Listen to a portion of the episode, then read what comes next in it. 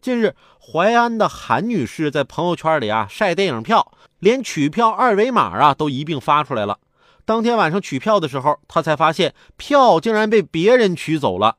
警方调查发现，韩女士的朋友在朋友圈里看到她晒的电影票和二维码，以为呢她是想要弃票，就把这个二维码转给了其他人。人家要弃票的话，人家自己就说了，你自说自话取了人家的票，那叫偷。